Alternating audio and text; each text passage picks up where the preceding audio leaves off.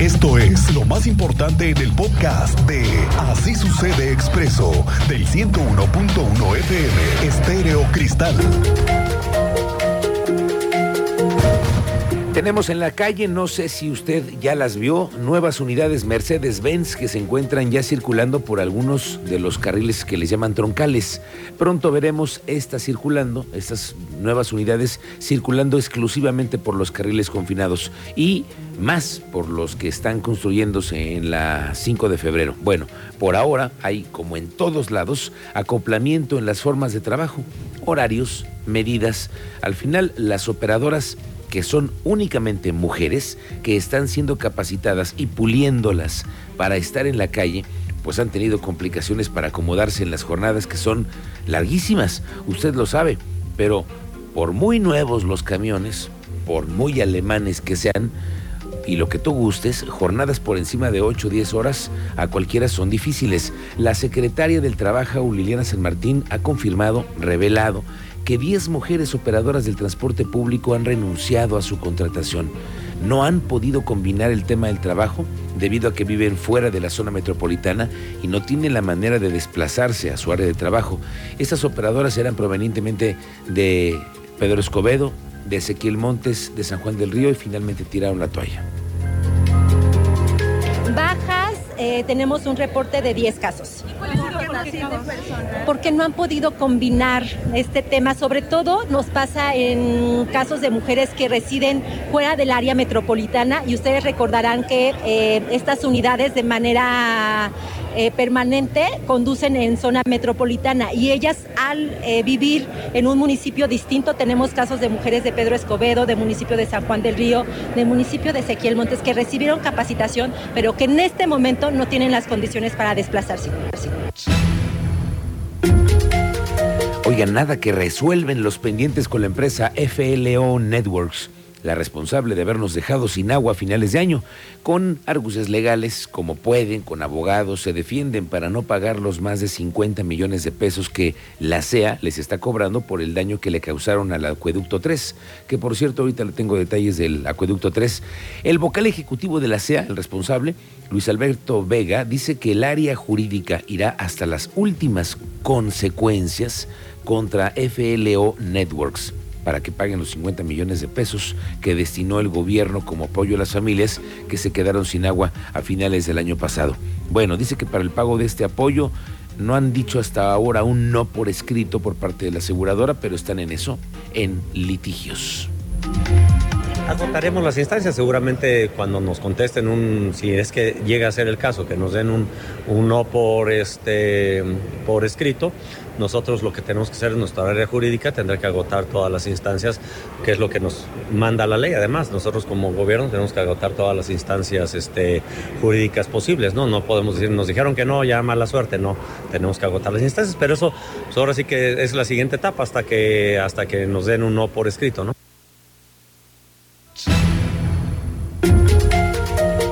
Digo que hay información nueva acerca de lo que está haciéndose en gestiones para el nuevo acueducto 3. El gobierno, antes de que termine, el gobierno federal podría dar el banderazo de arranque de la obra, siempre y cuando pues se den varios trámites que hay que empujar. Pero ¿sabe dónde hay que ir a empujarlos? A la oficina del presidente de la República, a la oficina de López Obrador. Ya ve que todo allá está centralizado en su palacio, en el Palacio Nacional. Y el gobernador Curi va a buscar destrabarlo. Tú sabes más de esto, Andrea Martínez. Muy buenas tardes, bienvenida. ¿Qué tal, Miguel Ángel? Muy buenas tardes y también a toda la audiencia. Pues así es, el día de hoy el gobernador del estado, Mauricio Curi González, informó que el próximo lunes se reunirá con el presidente de México, Andrés Manuel López Obrador. Esto, bueno, pues con el objetivo de tratar exclusivamente el tema del proyecto del acueducto 3 apuntó que le informará eh, cuál es el avance del proyecto en los trámites correspondientes, así como también, bueno, pues pedirle su apoyo para que se pueda concretar a través de la Asociación del Agua. Escuchemos esta información que nos va a conocer el gobernador de Querétaro. Bueno, sí, el, próximo lunes el señor presidente de la República me va a recibir y vamos al único tema que vamos es el tema del agua. Eso es los y nada más platicarle cómo va el tema, platicarle en qué momento va los trámites y por supuesto pedirle siempre su apoyo, que siempre lo ha dado. eh, indicó que después de esta reunión se avanzará también con el tema del financiamiento para la ejecución de este proyecto que garantizaría el agua para Querétaro en los próximos 50 años, por lo que bueno nos adelantaba que se podría recurrir al financiamiento similar al que se tiene con el acueducto 2, es decir, entre una eh, inversión pública privada y también del gobierno federal. Consideró también factible que el siguiente año pueda arrancar la construcción del acueducto 3 y bueno, eh, finalmente dio a conocer que esta reunión, que será el lunes como ya les mencionaba, con el presidente de la República, se llevará a cabo en Palacio Nacional a las 12 del día. Eh, esta fue la información, Miguel Ángel. Correcto, gracias. Andrea, estamos pendientes de esto que sucede. Bueno, otro que otro tema que le decía es un tema que está circulando en redes sociales, es el caso de Javi. Tú también tú tienes más datos, Teniente Mérida. Adelante con tu reporte. Buenas tardes. Muy buenas tardes, Miguel Ángel. Buenas tardes, nuestra con una lamentable noticia. Ya pudimos conocer que durante la madrugada del 8 de octubre, fin de semana pasado, las autoridades tomaron conocimiento del fallecimiento de un joven de tan solo 22 años de edad, quien fue identificado como Javier, embajador de la juventud en Querétaro Generación 2023. Los hechos se registraron en la calle de Pedro Asensio, en la colonia Molinos de la Era, aquí en la capital del estado. parece indicar que la primera línea de investigación se trataría de un robo con violencia al tratar de despojarlo de su celular. El agresor con un arma punzo cortante lo hirió y posterior lamentablemente perdió la vida a causa de esta lesión a una anemia post-hemorragia. La familia ya está recibiendo apoyo emocional por la Comisión Estatal de Atención a Víctimas y así como familiares que se han pronunciado en redes sociales. Si quieres, escuchamos uno de los testimonios de los familiares de Javi.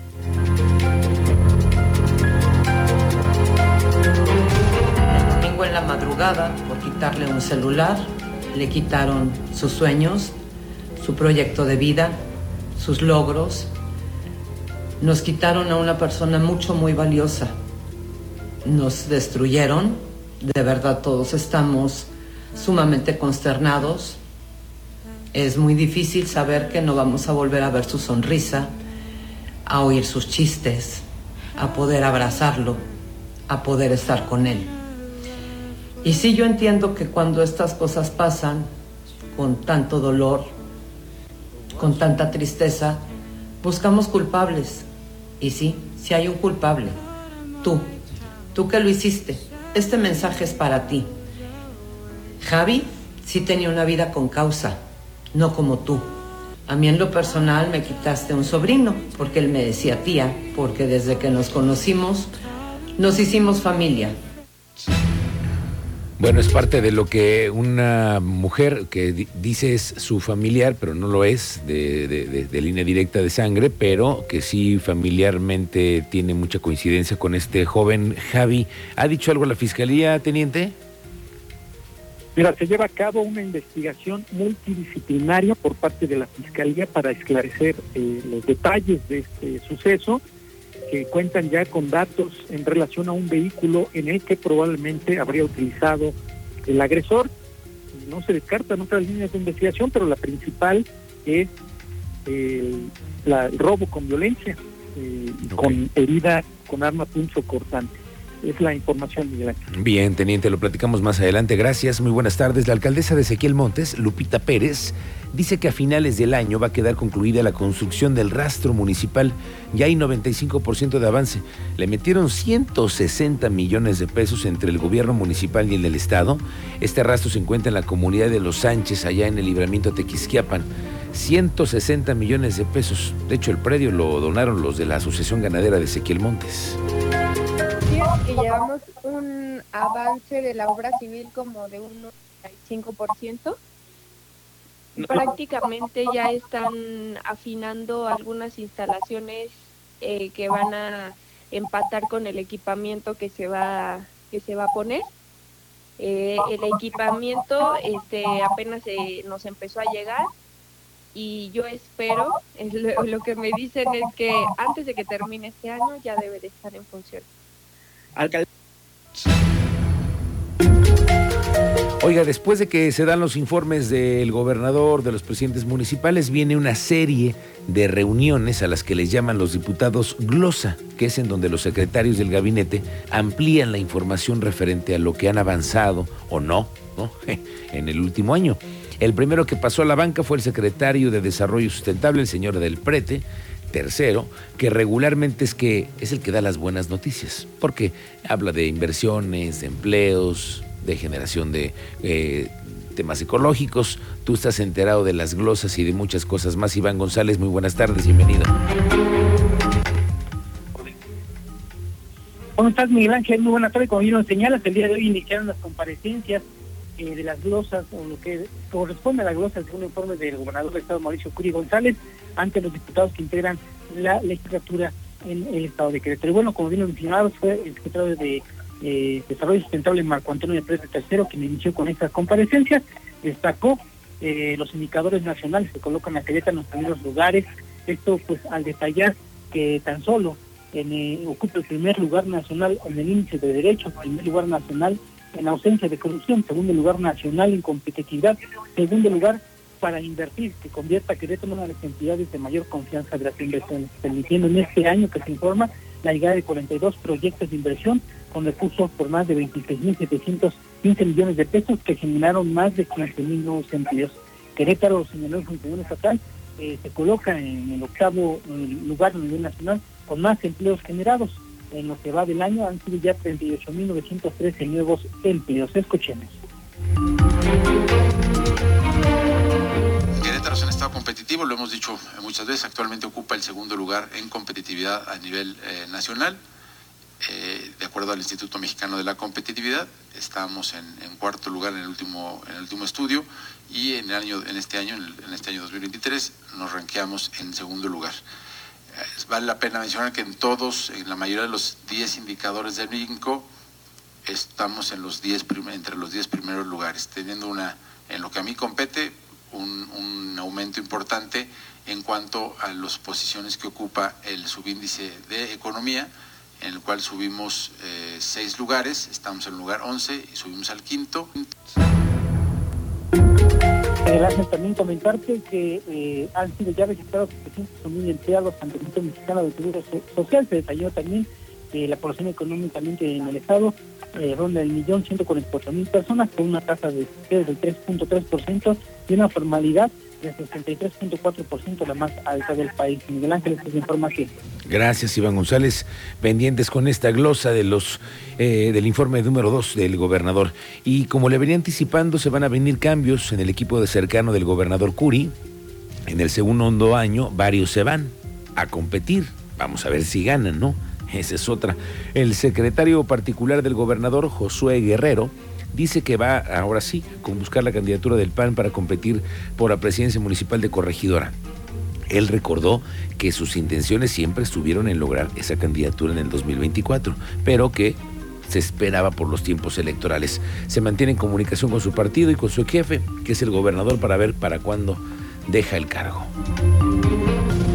Sí, claro, yo lo he manifestado en muchas ocasiones, que claro que tengo un interés por levantar la mano dentro de mi partido en ese sentido. Este, lo que les puedo comentar ahorita y lo que comentó la misma autoridad del partido el lunes es que hay un diálogo intenso, hay mesas de, de, comunicación entre los diversos actores que hemos levantado la mano.